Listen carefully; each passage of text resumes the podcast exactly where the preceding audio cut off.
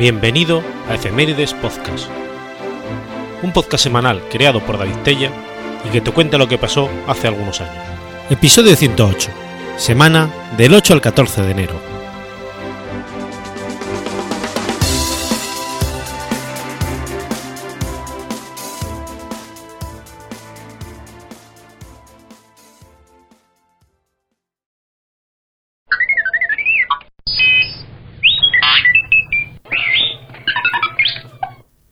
8 de enero de 1198.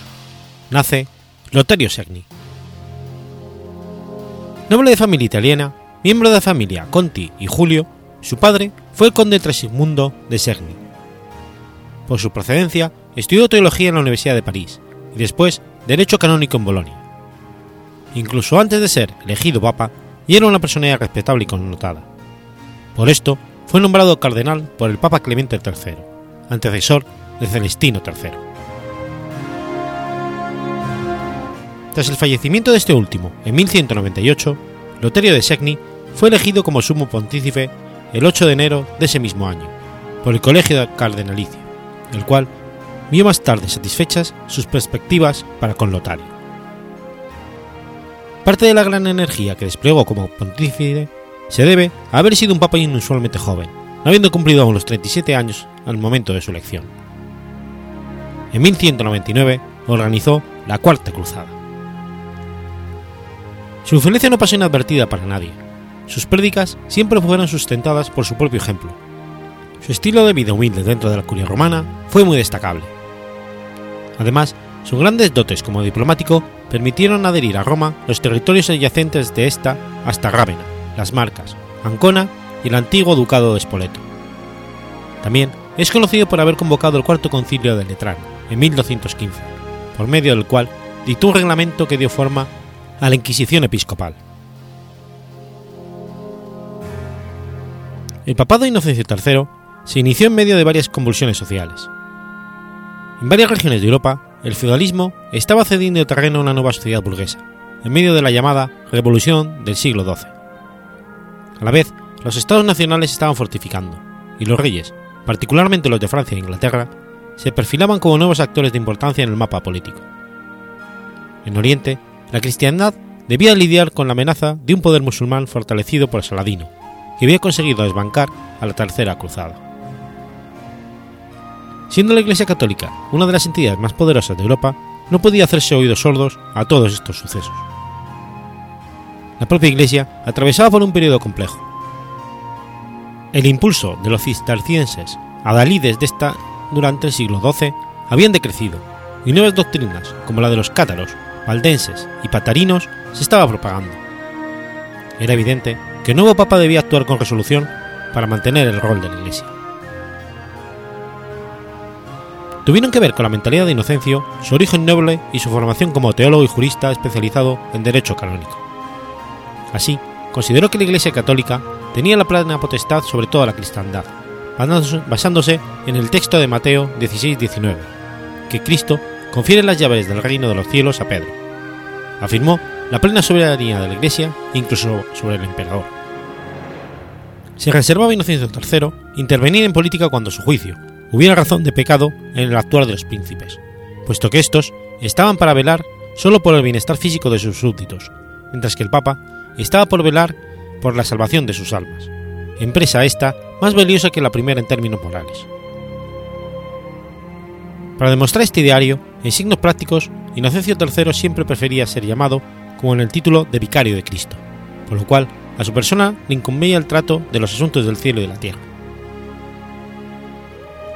Las ideas ideocráticas de Inocencio se vieron reflejadas a la muerte del emperador del Sacro Imperio Romano Germánico, Enrique VI, quien impuso su autoridad pontificia para autonombrarse como árbitro y calificador de los pretendientes al trono, aunque este anhelo había sido estampado anteriormente en su tratado de Contemptum Mundi. Sostenía que el imperio procedía de la Iglesia, no solo en su origen, sino también en sus fines, por lo que a pesar de que los príncipes electores alemanes tenían el derecho jurídico a nombrar un nuevo emperador, esta elección debería ser ratificada por el pontífice. Sin embargo, su política respecto a Alemania siempre fue problemática. Promovió a Otto Brunwitz como antiemperador, de la casa Guelph contra Felipe de Saboya, de la casa Hohenstaufen. Pero cuando este último fue asesinado en 1206 y Otón fue coronado en Roma como Otón IV, ambos se pelearon. Recurrió entonces Inocencio III a su pupilo, Federico II de Alemania, quien a la sazón gobernaba Sicilia. Otón invadió Italia militarmente, pero debió retirarse. Federico, a la vez, invadió Alemania. El desastroso resultado de la batalla de Bouvines, que Otón libró contra Felipe Augusto de Francia en 1214, selló su suerte, y Federico alcanzó la corona de Alemania sin haberse desprendido de Sicilia, lo que puso al Papa en una situación incómoda, que Inocencio no alcanzó a resolver debido a su fallecimiento.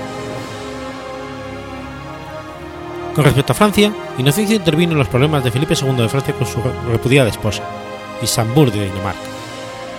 En este terreno, Inocencio consideró convertir la hostilidad inicial de Felipe en una cooperación amistosa, que le valió su alianza contra Otón IV de Alemania. También Inocencio favoreció a Felipe invitándole a la cruzada albigense. En Castilla, este papa declaró la cruzada contra los almohades musulmanes, que sería organizada por el rey Alfonso VIII de Castilla y el arzobispo de Toledo, don Rodrigo Ximénez de Rada, por, con participación de tropas de los reyes Sancho VII de Navarra, Pedro II de Aragón, Alfonso II de Portugal, así como tropas de órdenes militares. Se obtuvo la decisiva victoria de la batalla de las Navas de Tolosa. Los cruzados, provenientes de otros estados europeos y ultramontanos, en su mayoría no llegarían a participar en la batalla, pues habían abandonado, dado su desacuerdo con las órdenes de Alfonso VIII de tratar humanitariamente a los judíos y musulmanes de las localidades previamente conquistadas. Tuvo también una dura controversia con Juan de Inglaterra, conocido como Juan sin tierra. En 1205 falleció Hubert Walter, arzobispo de Canterbury. Juan intentó nombrar un candidato, pero Inocencio decidió que tal cargo fuera ocupado por Stephen Lanton, reputado teólogo de la Universidad de París. Ante la porfía de Juan, Inocencio lanzó el interdicto sobre Inglaterra en 1208 y la excomunión contra Juan en 1209. Juan resistió hasta 1213 y finalmente cedió ante los deseos de Inocencio, llegando incluso a reconocerse como vasallo de la Iglesia, como medida desesperada para evitar que los franceses pudieran invadir sus dominios. Estos y otros asuntos políticos demostraron que Inocencio se sentía realmente un rey de reyes, con capacidad de árbitro sobre, sobre la política europea. En su celo por expurgar el cristianismo, convocó la cruzada albigense, impulsó la Cuarta Cruzada a Tierra Santa en el año 1202, la cruzada contra los almohades en tierras hispanas en 1212 y promovió la Cruzada de los Niños, en total cuatro cruzadas. En la Cuarta Cruzada, los enredos de Venecia, uno de los principales financistas de la expedición, llevó a los cruzados a tomar primero la ciudad de Zara, enclave bizantino en la costa de Dalmacia, y después saquear dos veces la ciudad de Constantinopla en 1204. Todo esto pese a las excomuniones que Inocencio fulminó contra los cruzados, por haber vuelto las armas que debían ser dirigidas contra los musulmanes y no hacia hermanos cristianos. Ante el problema de los cátaros, Inocencio envió a varios legados y autorizó las prédicas del español Santo Domingo de Guzmán para tratar de reconvertirlos. En enero de 1208, el asesinato de Pierre de Castelao, legado pontificio en el sur de Francia, precipita los acontecimientos. Inocencio llama a la cruzada para extirpar la herejía, dando origen así a la cruzada albigense. Aunque habrá núcleos de resistencias, hasta varias décadas después, ya en 1215, Inocencio se siente seguro con sus resultados, hasta el punto de convocar un, de convocar un concilio ecuménico para resguardar la ortodoxia católica. Paralelamente, la cruzada albigense le da un poderoso impulso a Francia, a permitirle la anexión de la región del Languedoc. A poco tiempo de culminar su vida y su pontificado, en 1215 convocó el Cuarto Concilio de Letrán, uno de los más importantes de la época, en el cual se trataron temas políticos y en especial se dictaron deberes y derechos para prácticamente todas las clases sociales. Destaca la Omnis Utrescis Sexus, en la que se obligaba a todos los adultos cristianos a recibir al menos una vez al año, los sacramentos de la confesión y la Eucaristía. Así también, el concilio estableció las bases de la Quinta Cruzada de 1217, bajo dirección directa de la Iglesia. Por otra parte, cabe destacar su incondicional apoyo a Santo Domingo de Guzmán, que fundó la Orden de los Dominicos y a San Francisco de Asís, creador de la Orden de los Franciscanos y los Claristas. De este modo, fue el precursor de una importante reforma eclesiástica. Después del concilio, en primavera de 1216, Inocencio se trasladó al norte de Italia en un intento de conciliar las ciudades portuarias de Pisa y Génova, a través de la eliminación de la excomunión que pesaba sobre Pisa, hecha por su predecesor Celestino III, y la realización de un pacto con Génova, para motivar las relaciones religiosas y comerciales. Inocencio III murió repentinamente en Perugia, el 16 de julio de 1216. Tenía 55 años de edad y fue sucedido por el cardenal Censio Sabelli, que tomó el nombre de Honorio III. Fue enterrado en la Catedral de Perugia, en donde su tumba fue profanada la noche siguiente y su cuerpo despojado de sus vestiduras preciosas. Su cuerpo permaneció en esta catedral hasta que el Papa, León XIII, lo trasladó a la archibasílica de San Juan de Letrán, que es la Catedral de Roma, en diciembre de 1891. Los restos de Inocencio III fueron colocados en un mausoleo digno de Letrán, en el lado izquierdo de la nave transversal. En el mausoleo de mármol figura una estatua yacente del Papa coronado con la tiara y vestido con los hábitos papales, recostado sobre un lecho. En la parte superior se encuentran tres relieves: Cristo, en los laterales San Francisco de Asís y Santo Domingo de Guzmán. Estos fueron dos grandes santos fundadores cuyas órdenes religiosas fueron aceptadas en la Iglesia Católica por mandato de Inocencio III, la Orden Franciscana y la Orden Dominica.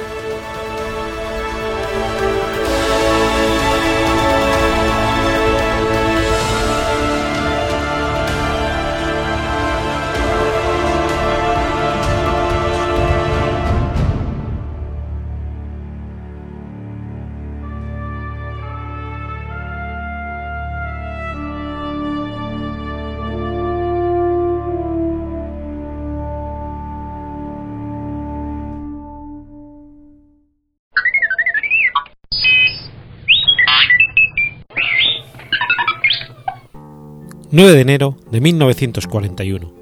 Nace Joan Baez.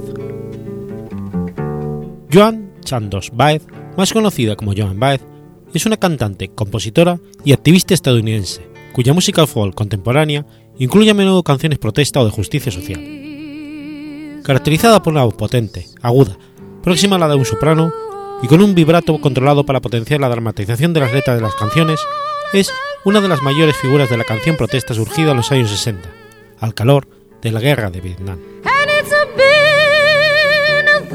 Joan Baez nació en Staten Island, Nueva York, en 1941. Debido al trabajo de su padre en asistencia sanitaria y con la UNESCO, la familia Baez trasladó su residencia muchas veces, viviendo en ciudades a través de los Estados Unidos, así como en Inglaterra, Francia, Suiza, España y Canadá, e incluso Irak, donde vivieron en 1951.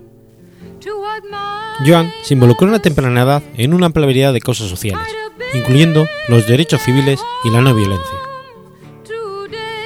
En su adolescencia, un amigo suyo le regaló un ukelele, con el cual aprendió a tocar cuatro acordes y comenzó a tocar rhythm and blues, la música que solía escuchar en la radio. Sin embargo, sus padres tenían miedo de que la música le llevara a terrenos como la drogadicción. Con 13 años, su tío la llevó a un concierto del músico Peter Segar, con cuya música Baez se conmovió. Poco después, comenzó a practicar las canciones de su repertorio musical y interpretarlas en directo.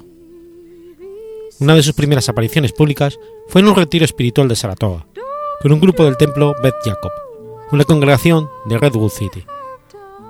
Pocos años después, en el 57, Baez compró su primera guitarra acústica. En el 58, su padre aceptó un trabajo en el Instituto Tecnológico de Massachusetts y se trasladó con su familia a esta ciudad. En medio del resurgimiento de la escena folk, Baez comenzó a tocar cerca de su casa en Boston y en Cambridge. También tocó en clubs y acudió a la Universidad de Boston durante seis semanas. En el 58, en el Club 47 de Cambridge, ofreció su primer concierto. Durante el diseño del póster del concierto, Baez consideró la idea de cambiar su nombre por el de Rachel Sepper, en homenaje a Ira Sepper, o por el de María, sobre la canción de Carl Wynn María. Sin embargo, optó por no hacerlo, por temor a que la gente la, acusara de cambiar su apellido por ser español.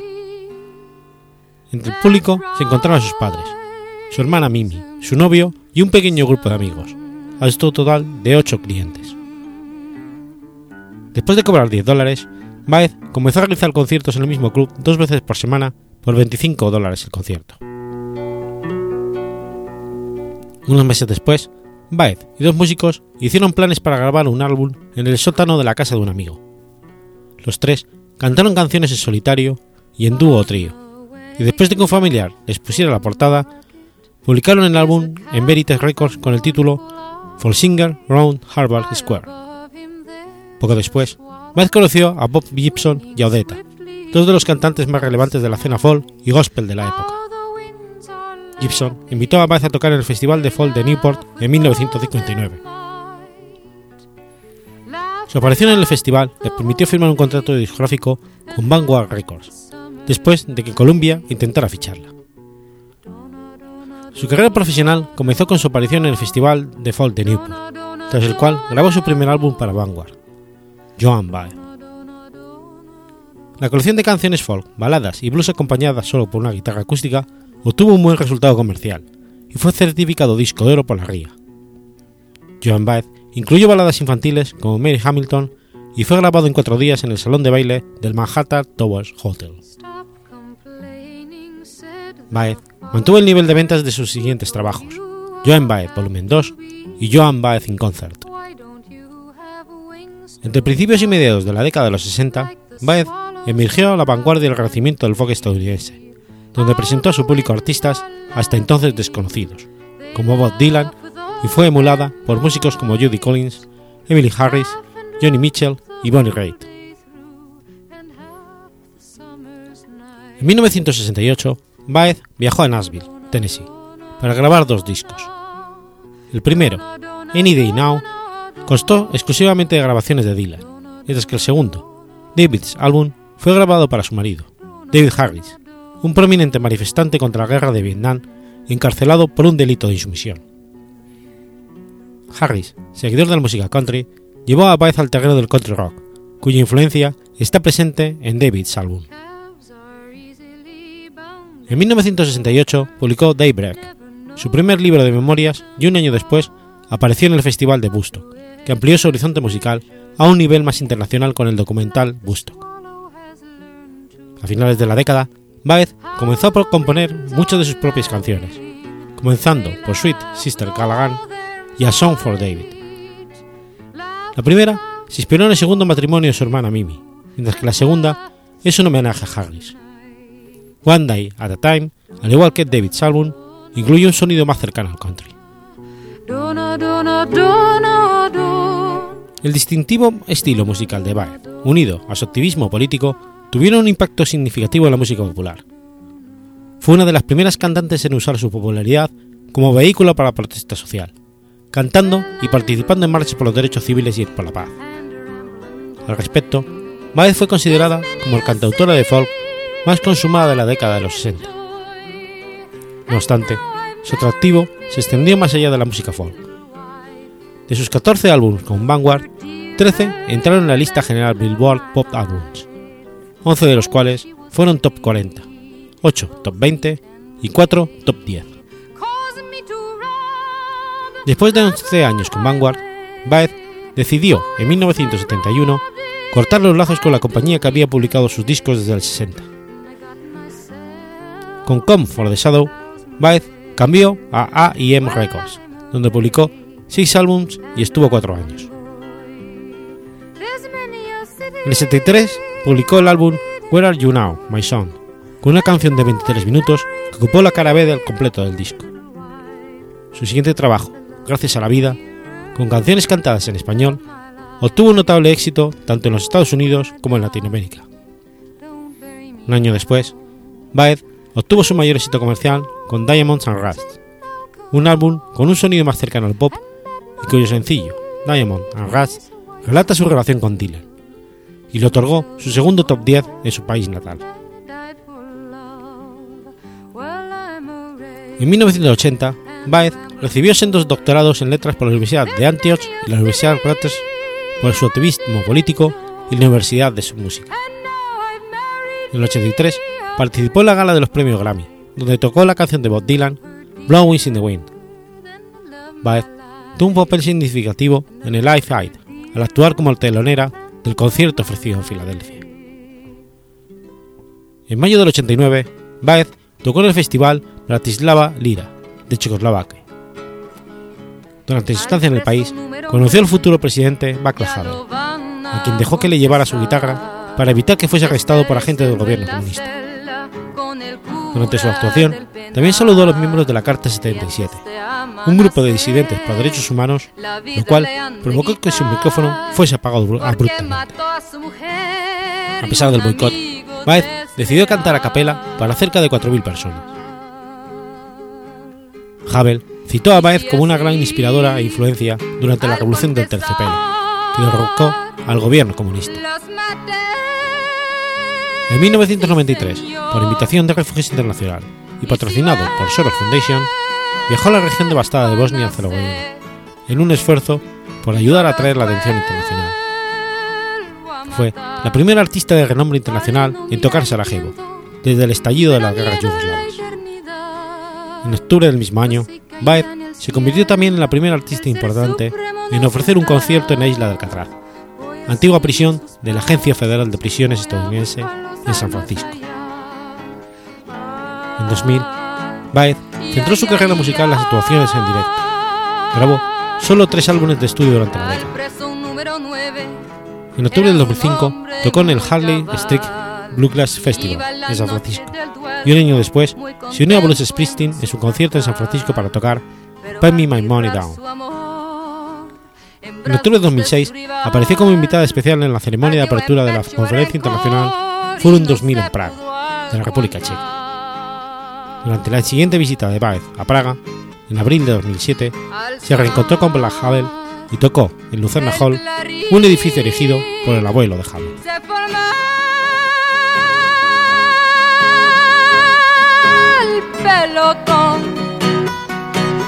y rumba al paredón.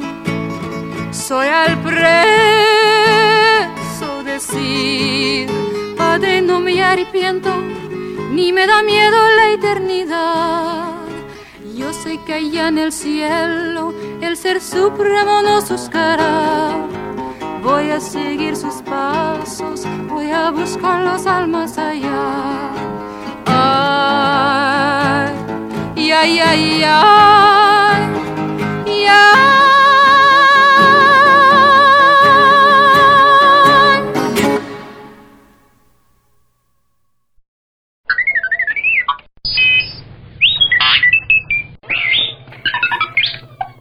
10 de enero de 1924. Nace Eduardo Chillida. Eduardo Chillida nació el 10 de enero de 1924 en San Sebastián. Era el tercer hijo de Pedro Chillida y su mujer, la soprano Carmen Juantegui. Fue portero de fútbol en la Real Sociedad, pero a causa de una lesión tuvo que dejarlo. A los 19 años, inició en la Universidad de Madrid los estudios de, arqui- de arquitectura, estudios que abandonará para dedicarse exclusivamente a la escultura y al dibujo en el Círculo de Bellas Artes de Madrid. Su actividad comienza en torno a 1948, cuando se traslada a París. Allí entabla amistad con Pablo Palazuelo. En 1950 regresa a San Sebastián, se casa con Vilar Belzunce y se instala en Valais-Sons-Bois, un pequeño pueblo francés en la región de la isla de Francia, departamento del Valle del Lois. Cuando nace el primero de sus hijos, regresa definitivamente a San Sebastián y comienza a trabajar en Hernani en una fragua, donde el hierro introduce un cambio fundamental en su trayectoria. Por sugerencia de su amigo Pablo Palazuelo, hace en 1954 su primera exposición individual en la Galería Clan de Madrid. En el 64 recibe el premio de escultura del Carnegie Institute de Pittsburgh. En el 81 recibe la medalla de oro al mérito de las bellas artes en Madrid. En la última parte de su vida, el propio Chillida constituyó el Museo Chillida Leku, en el caserío de Zubalaga, Hernani. Es una construcción tradicional vasca remodelada por el escultor y rodeada de un gran espacio de jardines que alberga la obra del artista. Allí se dejó ver en público por última vez, en octubre del 2000, en un acto celebrado en el museo, en el que fue nombrado doctor honoris causa por la Universidad Complutense de Madrid. Le quedó pendiente el proyecto de la montaña de Tindaya, en Fuerteventura, pues no llegó a realizarse antes de que el escultor falleciera el 19 de agosto del 2002. A lo largo de su vida, además de recoger infinidad de premios y condecoraciones, Chillida participó en centenares de exposiciones alrededor del mundo entero. Sus primeras esculturas son las figurativas, trozos humanos tallados en yeso como forma, pensadora, maternidad, torso o concreción. En todas ellas, el punto de partida es la escultura griega arcaica, pero se aprecia ya su preocupación por la forma interior, además de tener un marcado sentido monumental. Los juegos de volumen y los valores de la masa lo acercan al lenguaje de Henry Moore. Empezó a modelar obras figurativas, pero poco a poco tendió hacia formas más abstractas. En el 49 realizó Metamorfosis, obra que ya puede ser considerada abstracta. Alrededor de 51, con su empleo en la fragua, se inicia en el trabajo del hierro. Emprende entonces un ciclo de esculturas no imitativas, yendo en aumento su preocupación por la introducción de espacios abiertos. Huye de la imitación de la naturaleza y va en busca de la creación y de la invención. Cada una de sus obras plantea un problema espacial que trata de resolver con la ayuda del material, según las características y propiedades del mismo. Y la Riac es su primera escultura abstracta. Significa piedras funerarias y está inspirado en las estelas funerarias y en los aspectos del pueblo vasco. Se aprecia la relación entre la masa mácida del monolito y el espacio que señala. Centrado en el empleo del hierro, ejecutó a veces unas obras de macizo aspecto y otras más aéreas. Siempre intentando captar el espacio a base de ritmos geográficos que lo estructuraban arquitectónicamente. Algunos ejemplos son el peine del viento, música de las esferas, o yaraz, espacios sonoros. En el peine del viento, la naturaleza interviene con un elemento más, sin forzarla. Recurre al viento y al agua, intentando que todos formen parte de la escultura. Para las puertas de Aranzazu, busca chatarras y desechos industriales que pudieran servirle.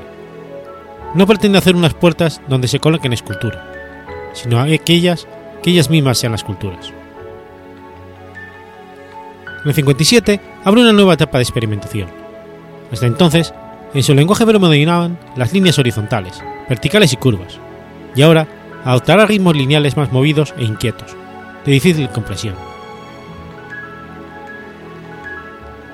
Son variadas composiciones que, asentadas en rudos bloques de granito o de madera, parecen extender sus ritmos al espacio con gran ligereza, a pesar del material que no lo oculta. En un primer momento, el hierro fue el material preferido para la búsqueda espacial, pero posteriormente introdujo otros materiales como la madera, el hormigón, el acero, la piedra o el alabastro. En la serie, alrededor del vacío, emplea el acero, el mismo material que en Nomon Irubunni o Elogio. Chiida optará por unos materiales u otros de acuerdo con las posibilidades estructurales de los mismos. Elegirá el alabastro, cuya cualidad pone en relieve con la ayuda de la luz para hacer referencias a la arquitectura. Desde la década de los 80 se especializa en la instalación de piezas de grandes dimensiones en espacios urbanos o en la naturaleza, que contraponen la masa y el espacio. La Sire, lugar de encuentros, son enormes piezas que aparecen suspendidas en el aire, colgando de cables de acero. Eduardo Chillida falleció el 19 de agosto del año 2002.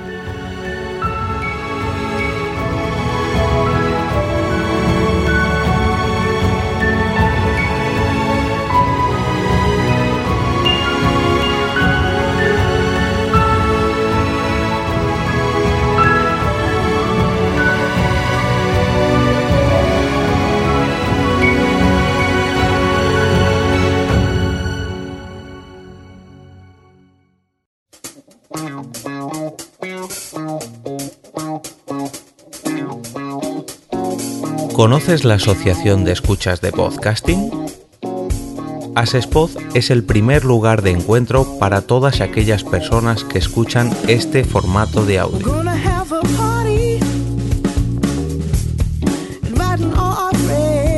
Compartimos, comentamos y escuchamos una gran cantidad de podcasts, pero seguro que no los conocemos todos. Nos falta este que estás escuchando ahora mismo.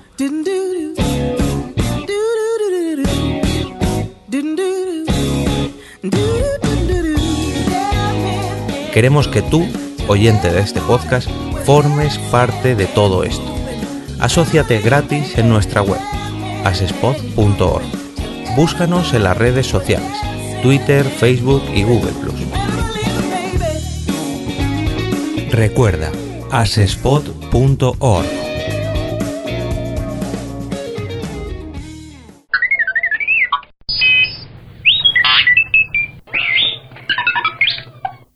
11 de enero de 1893. Muere Benjamin Franklin Butler.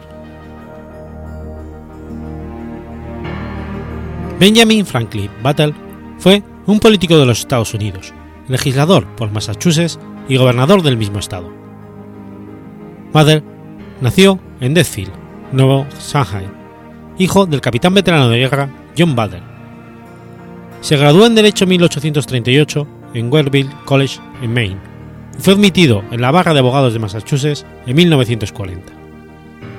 Ingresó en el Partido Demócrata de Estados Unidos y tomó parte en la legislatura de la Cámara de Representantes en 1853 y en el Senado en 1859.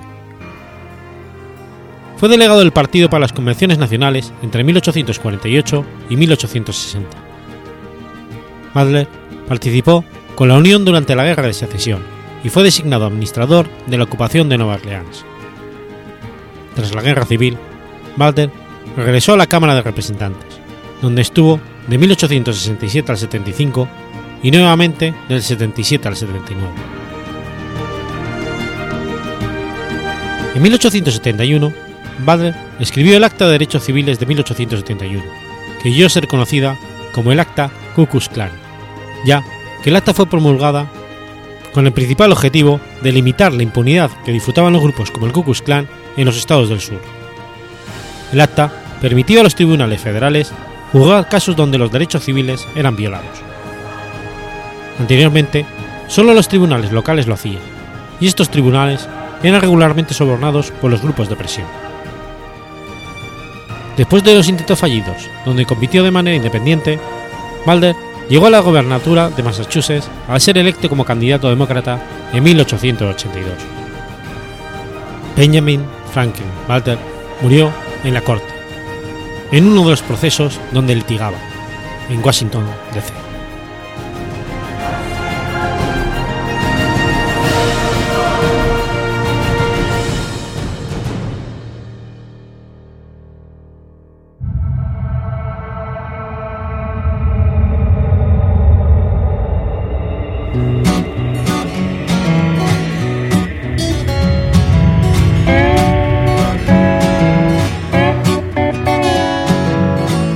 ¿Sabías que existe una asociación donde damos voz a los podcasts?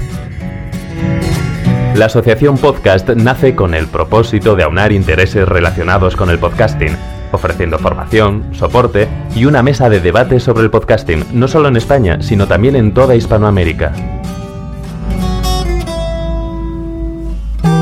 Entre nuestros proyectos destacan nuestro libro colaborativo, la organización de diferentes eventos relacionados con el podcasting como las jornadas de podcasting, los premios de la Asociación Podcast y Radio Podcastellano. Para formar parte de la comunidad, recibir información de eventos y estar al tanto de lo que ocurre, solo tienes que entrar en asociacionpodcast.es y hacerte socio simpatizante. Ahora es tu oportunidad de formar parte de esta gran comunidad asociacionpodcast.es. Si lo prefieres, puedes escribirnos a info@asociacionpodcast.es y responderemos todas tus dudas. También puedes seguirnos en Twitter con el usuario AsociaPodcast. Ya seas podcaster u oyente, súbete al podcasting.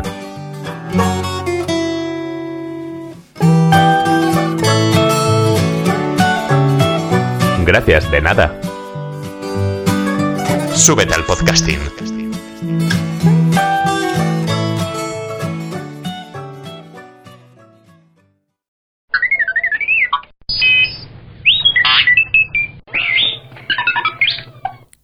...12 de enero de 1959...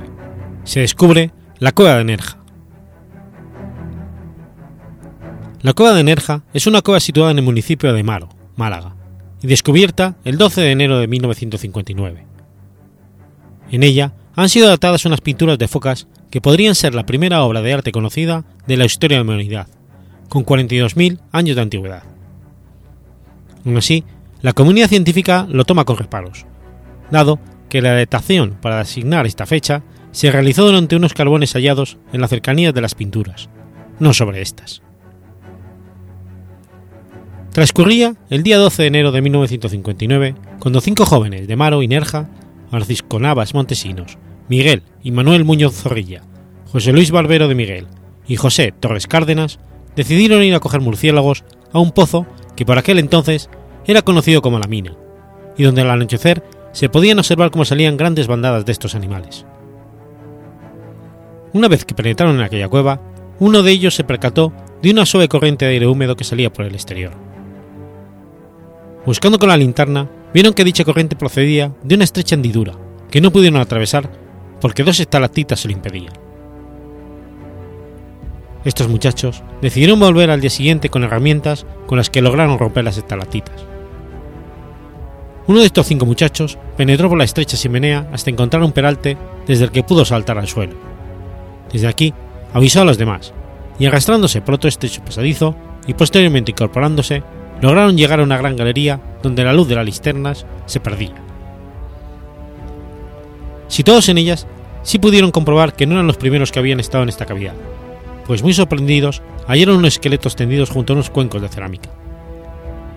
Bastante asustados, decidieron regresar y contar todo lo visto a sus familiares, maestros y amigos, difundiendo así su descubrimiento. No sería hasta la segunda visita cuando un médico y un fotógrafo realizaron unas instantáneas que fueron publicadas unos 100 días después por el diario malagueño Sur, dando a conocer a nivel internacional la cueva de Nerja. Una vez realizadas dichas exploraciones, las autoridades toman conciencia de su importancia científica y monumental, de tal forma que la Delegación de Excavaciones Arqueológicas de Málaga se preocupará de localizar la primitiva entrada y un acceso más viable, pues el pozo de la mina de entrada era de gran dificultad. La búsqueda de este acceso se realizó por diversas galerías, hasta que en una de ellas apareció una gruesa raíz de árbol, que resultó ser una sabina, y que proporcionaría cuatro metros más abajo la localización de una nueva entrada. Más tarde, mediante un barreno para retirar una gran roca, se perforaría y despejaría la entrada que durante miles de años había impedido que alguien penetrara de nuevo su interior. Igualmente, se realizaron las primeras excavaciones arqueológicas, y trabajos de acondicionamiento para su visita turística, inaugurándose en 1960. La superficie total de la cueva es de 35.484 metros cuadrados y el volumen total de 64.379 metros cúbicos. Está constituido por tres zonas principales. Las galerías turísticas, que contienen la Sala de los Fantasmas, la Sala del Belén, la Sala de las Cascadas, la Sala del Cataclismo y la Sala de la Torca. Las Galerías Altas, constituida por la Sala de las Columnas de Hércules, la Sala de la Inmensidad, la Galería de los Niveles y la Sala de los Peces. Y las Galerías Nuevas, que está constituida por la Sala de la Lanza y la Sala de la Montaña. Se han realizado diversas expediciones para conocer, en su totalidad, la cavidad y sus distintas galerías en el 69 se descubrió un estrecho paso en la sala del cataclismo. Este paso propició un magnífico hallazgo, las llamadas galerías altas y las galerías nuevas, cuyas espectaculares formaciones y restos prehistóricos aún no pueden ser contemplados por el visitante. A lo largo de todos estos años, la Fundación Cueva de Nájera ha promovido el estudio e investigación de la cueva, constituyendo el comité científico formado por geólogos, biólogos, arqueólogos, paleontólogos que realizan congresos, estudios fotográficos, mejoras en equipamientos y actividades culturales. En 2012 se ha datado en 42.000 la antigüedad de algunos de los restos orgánicos asociados a unas pinturas de focas que podrían ser la primera obra de arte conocida en la historia de la, humanidad. De confirmarse, podrían ser las pinturas más antiguas de la humanidad, además realizadas por neandertales. La enorme riqueza patrimonial de la cueva de Nerja hizo que un año después de su apertura al turismo fuera declarada Monumento Histórico Artístico, según decreto número 988 del 25 de mayo del 61, y posteriormente bien de interés cultural en virtud de la Ley 16-1985 del Patrimonio Histórico Español. En 2006, la Cueva de Nerja es declarada bien de interés cultural con categoría de zona arqueológica, según decreto número 194, de 31 de octubre de 2006.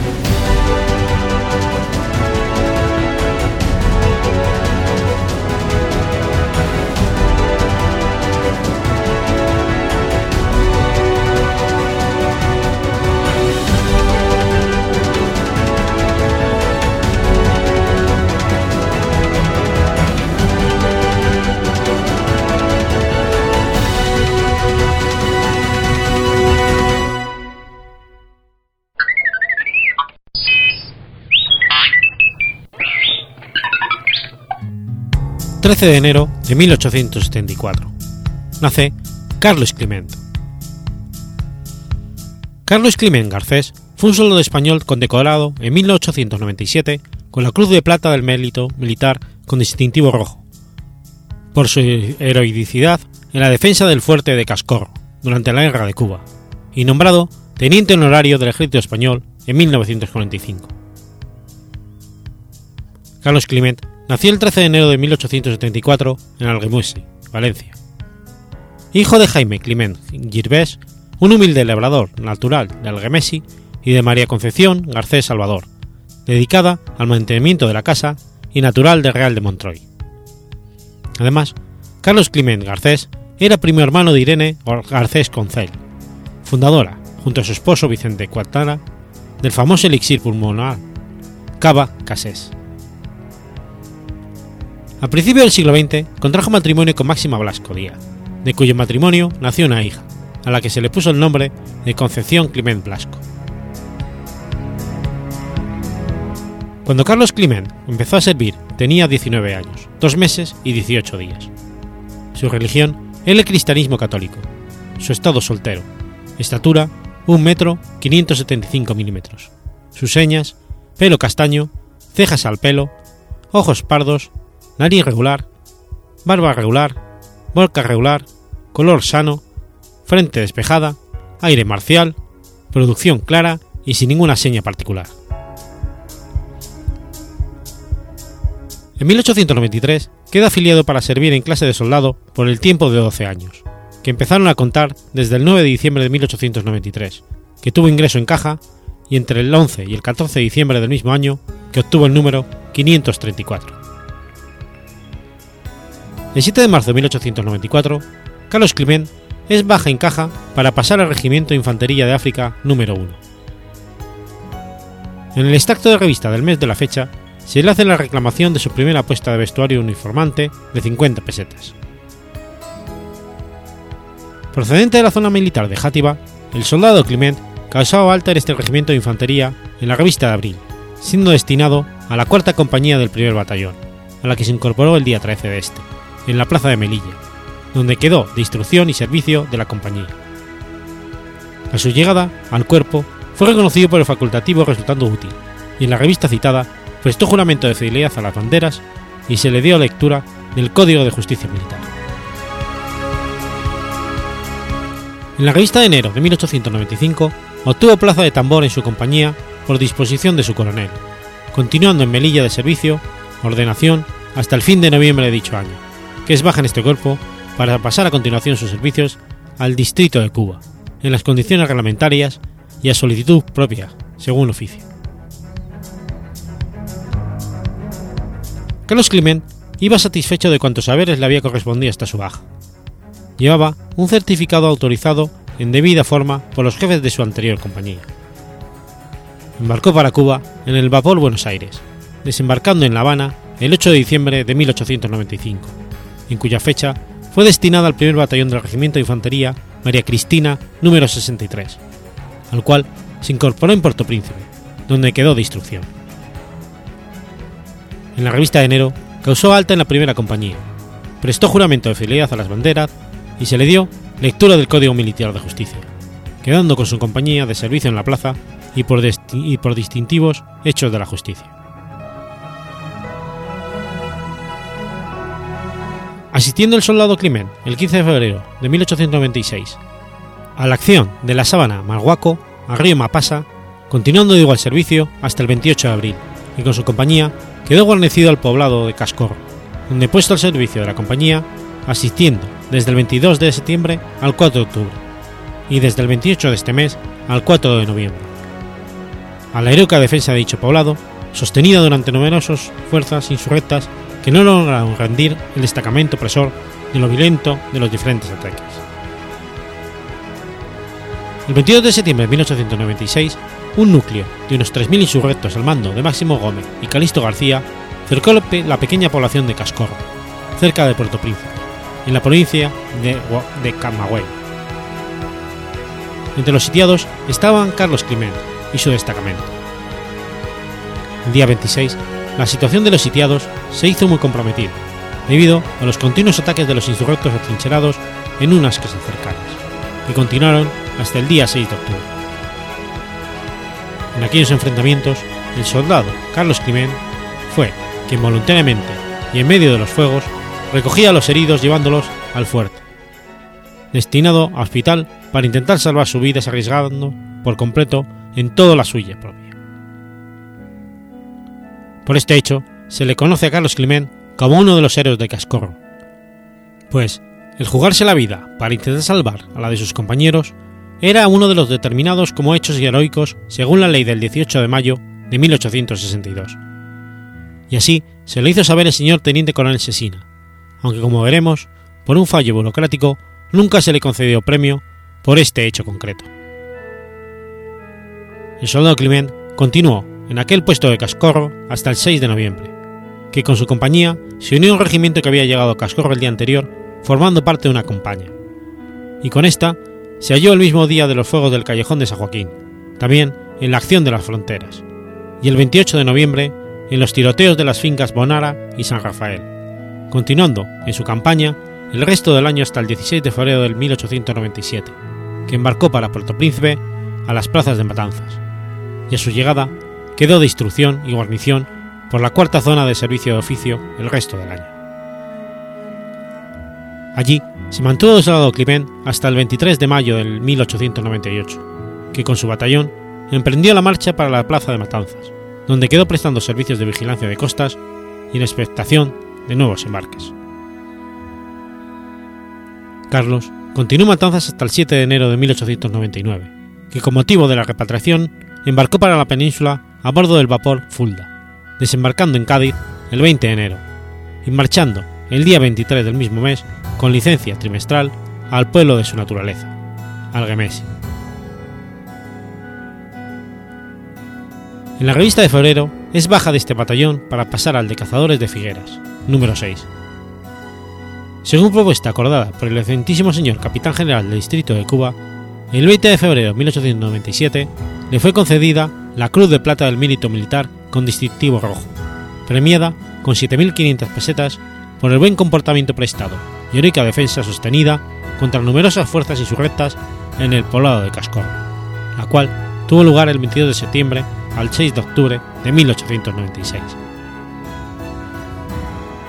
Transcurridos tres años sin noticias del cuerpo superior, desde la heroica actuación del soldado Clement y de la felicitación y catalogación de sus actuaciones como heroicas por el propio teniente coronel Sesina, al haber salvado las vidas de sus compañeros heridos, arriesgando la suya propia, realizó una instancia ante la reina regente de España, María Cristina de Habsburgo-Lorena, para que se le concediera la Cruz de San Fernando, que con méritos honorarios le pertenecía, pero le fue delegado en virtud al artículo 21 de la ley de 18 de mayo de 1862, al haber transcurrido el tiempo máximo para solicitar dicha condecoración.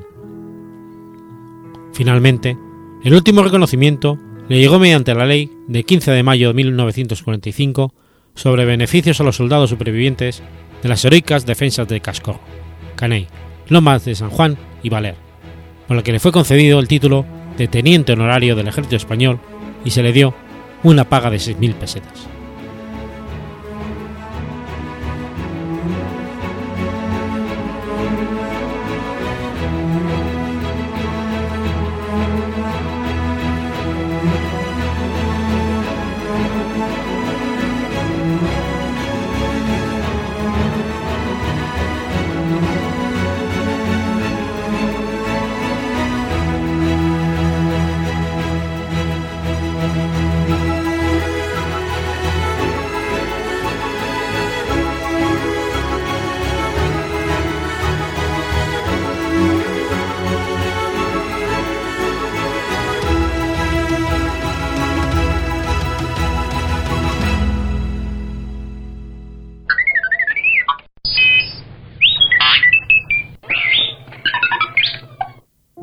14 de febrero de 1946.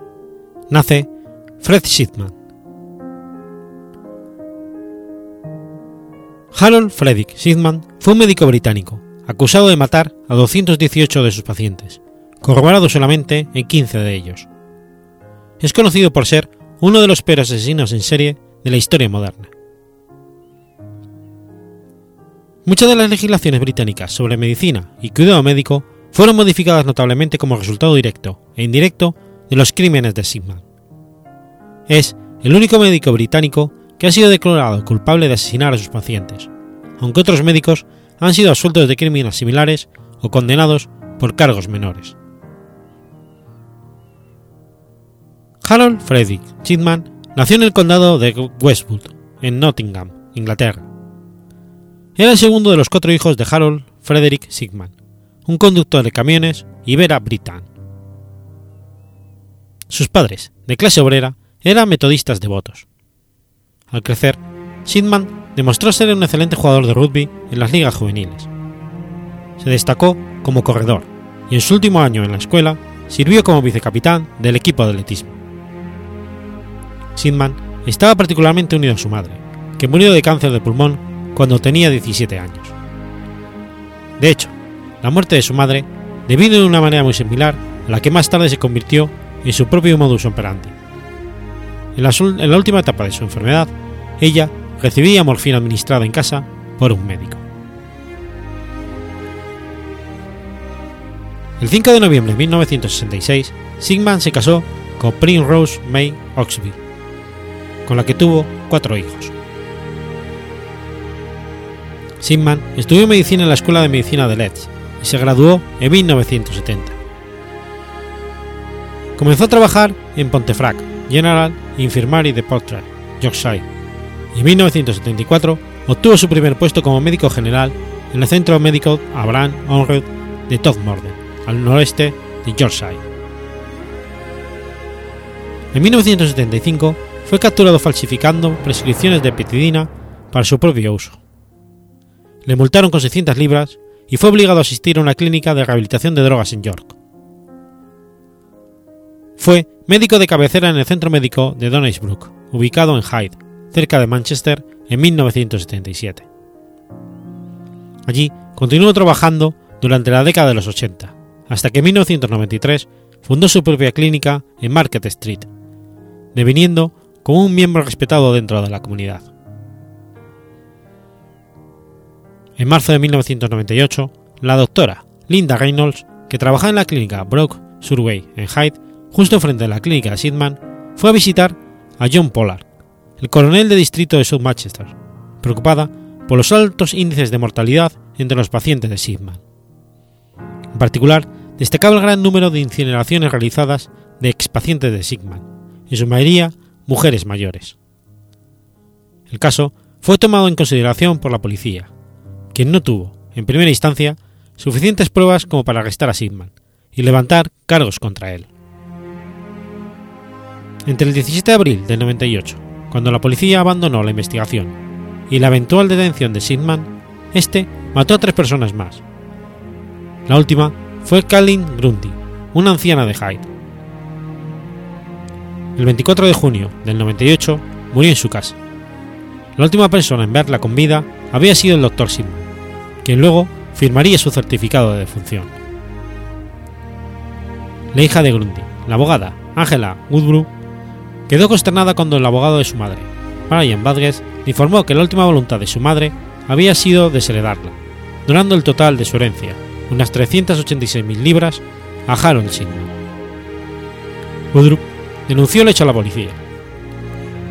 El cuerpo de Grundy fue exhumado y examinado, y se le encontraron niveles elevados de morfina.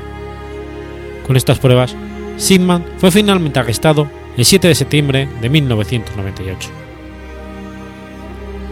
Tras este suceso, la policía comenzó a examinar otras mujeres certificadas por Sigman y elaboró una lista de 15 muertes sujetas a investigación. En los 15 casos hubo sobredosis de morfina y los certificados de defunción estaban firmados por Sigman. El juicio de Sigman, cuyo juez fue Mr. Forbes, comenzó el 5 de octubre del 99. Sigman fue procesado por las muertes de Mary West, Irene Turner, Liz Adams, Jean Lilly, Ivy Lomas, Germaine Akran, Muriel Grisbaum, Mary Quinn, Calden Wasfan, Becca Fonfred, Naomi Nuttall, Pamela Hiller, Maureen Ward, Winifred Mellor, Joan Melia y Kathleen Grundy, ocurridas entre el 95 y el 98.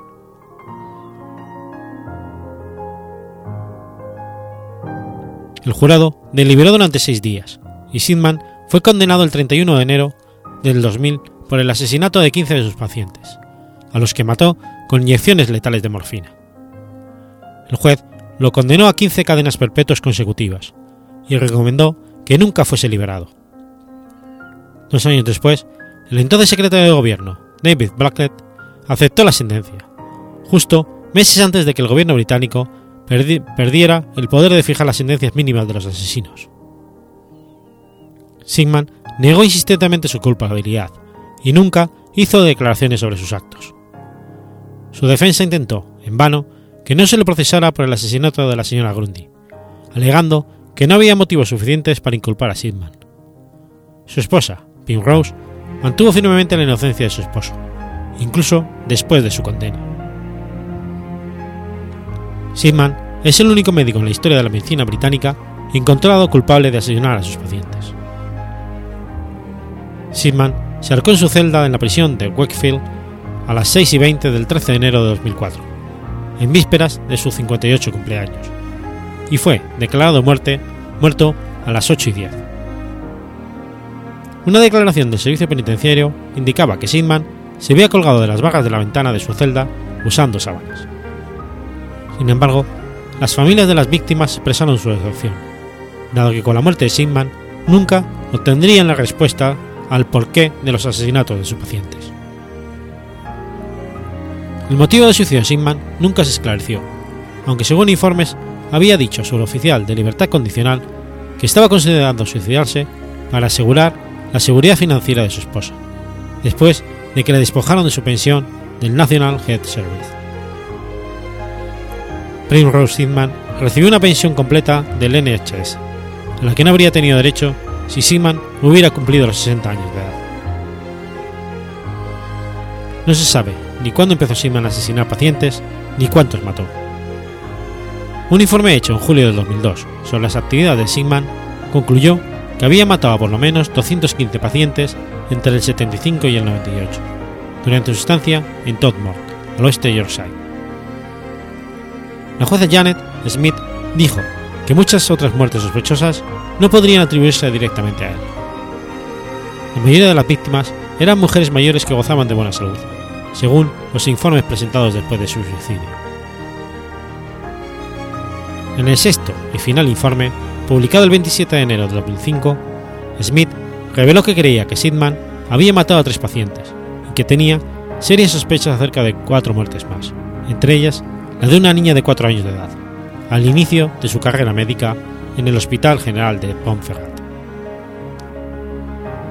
Smith concluyó que el número probable de las víctimas de Smith Sidman sería de unas 250. En total, 459 personas murieron mientras estaban bajo su cuidado. Es incierto cuántos de estos eran víctimas de Sidman, pues él era a menudo la única persona que certificaba la muerte.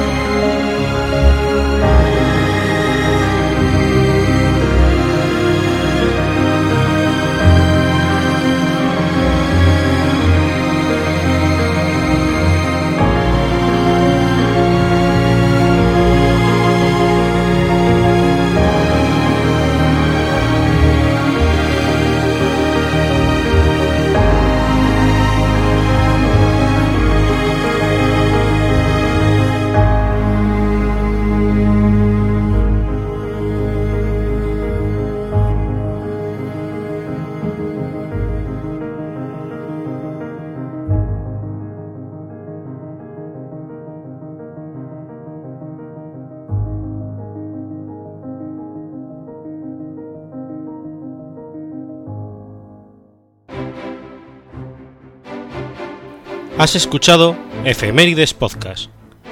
Si quieres ponerte en contacto conmigo, puedes hacerlo por Twitter a la cuenta arroba efemeridespod o mi cuenta personal, arroba telladavid, o por correo electrónico a la dirección efemeridespod.gmail.com. También puedes visitar la página web efemeridespodcast.es. Y recuerda que puedes suscribirte por iTunes y por iBox, y tienes un episodio nuevo cada lunes.